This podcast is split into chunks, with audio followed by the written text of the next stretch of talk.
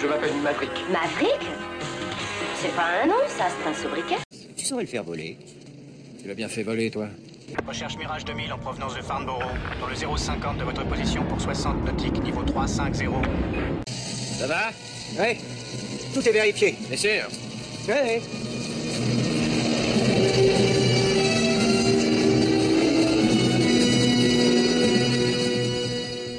À tous et bienvenue dans l'épisode 11 de Avion légendaire où je vous parle très sérieusement du Boeing 707 et où on va se lâcher un peu avec le film Y a-t-il un pilote dans l'avion?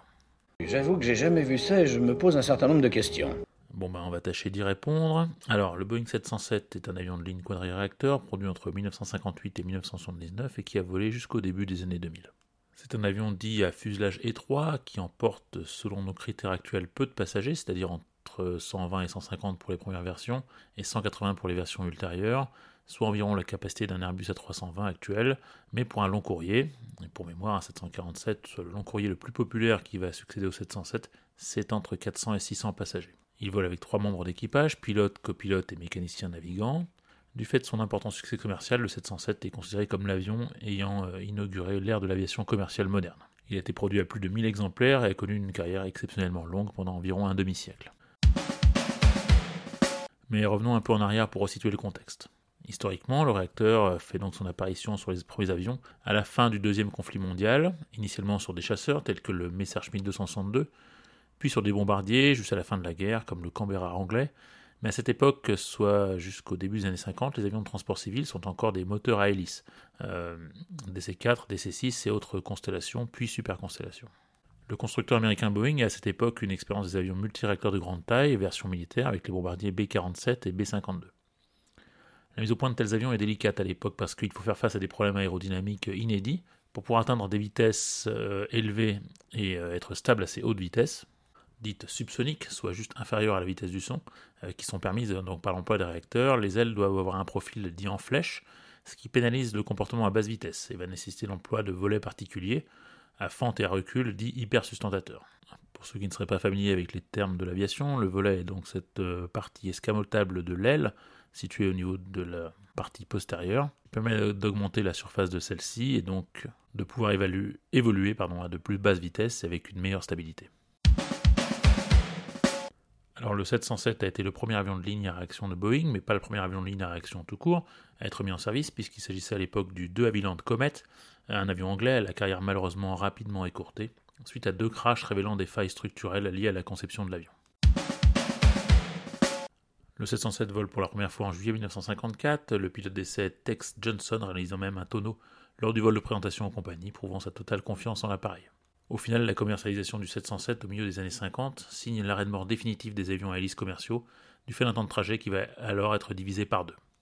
En octobre 1955, la compagnie Panam en a déjà commandé 45 exemplaires, et le premier Boeing 707 effectue son premier vol sous ses couleurs le 26 octobre 1958 entre New York et Paris. La conception de base du 707 va par la suite être utilisée pour la réalisation d'avions militaires, tels les célèbres E-3 Sentry AWACS, avions radar américains, à la silhouette caractéristique avec cet énorme radome sur le dessus du fuselage. L'avion de ravitaillement en vol, le KC-135, est aussi un lointain dérivé du 707. Nombre de ces versions militaires sont encore en service aujourd'hui. Enfin, avant d'être remplacé par un Boeing 747 en 1991, le fameux Air Force One, l'avion présidentiel américain, était un Boeing 707 aménagé. Dis donc, Joey, tu avais déjà vu un cockpit? Non, monsieur, c'est la première fois que je prends l'avion. Et tu as déjà vu un monsieur tout nu? Vous ne voulez pas que je contrôle la météo? Non, Victor s'en occupe. Joey, tu as déjà été dans une salle de gymnastique?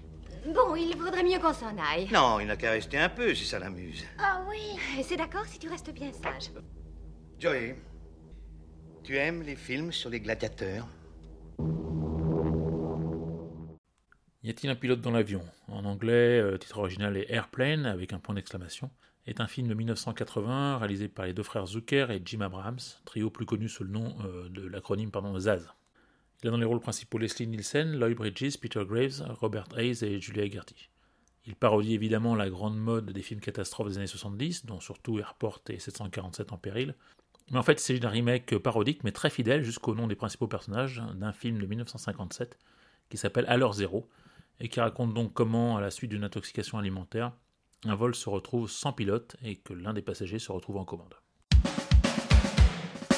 Ce film a été un énorme succès, je ne vous parle pas de Alors Zéro, mais de Y a-t-il un pilote dans l'avion?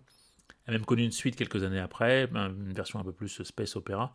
Il a surtout inauguré une nouvelle forme de cinéma d'humour parodique décalé, qui va être décliné ensuite au film policier, avec la série Y a-t-il un flic Y a-t-il un flic pour sauver la reine, etc.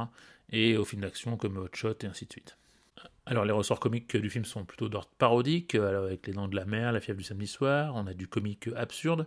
Qu'est-ce qui figurait au menu ce soir? Nous avons eu le choix entre steak et poisson. Oui, oui, c'est vrai, j'ai pris des lasagnes. On a du comique décalé, comme on vient de l'entendre avec le pilote et ses penchants euh, pédophiles, et des gags situationnels liés au cliché du film catastrophe. Euh, C'était la mauvaise semaine pour arrêter de fumer. Et aussi au détournement du monde très codifié euh, de l'aviation. Oh mon dieu Le pilote automatique se dégonfle tout seul L'effet comique est surtout amplifié par le jeu extrêmement sérieux des comédiens, qui étaient par ailleurs connus à l'époque pour des rôles dramatiques, identifiés comme tels par les spectateurs, comme Peter Graves par exemple, qui joue le commandant de bord du film, et qui était célèbre pour être l'espion chef de Mission Impossible.